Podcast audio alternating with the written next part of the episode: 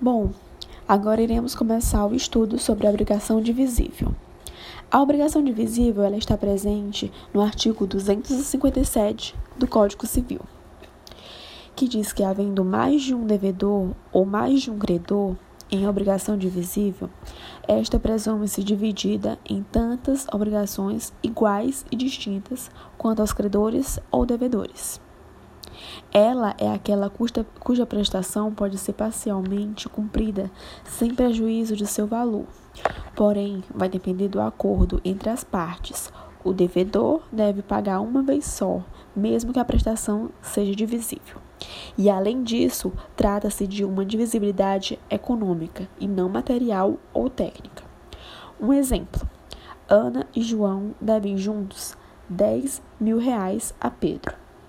O credor, por sua vez, pode cobrar 5 mil reais de cada um dos devedores.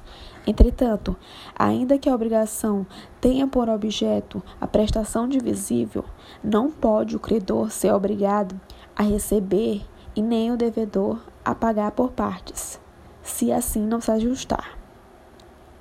Concluindo, é, o filósofo Clovis Bevilacqua diz que a divisibilidade ou a indivisibilidade das obrigações só aparece em toda luz e só oferece interesse jurídico havendo pluralidade de credores ou devedores.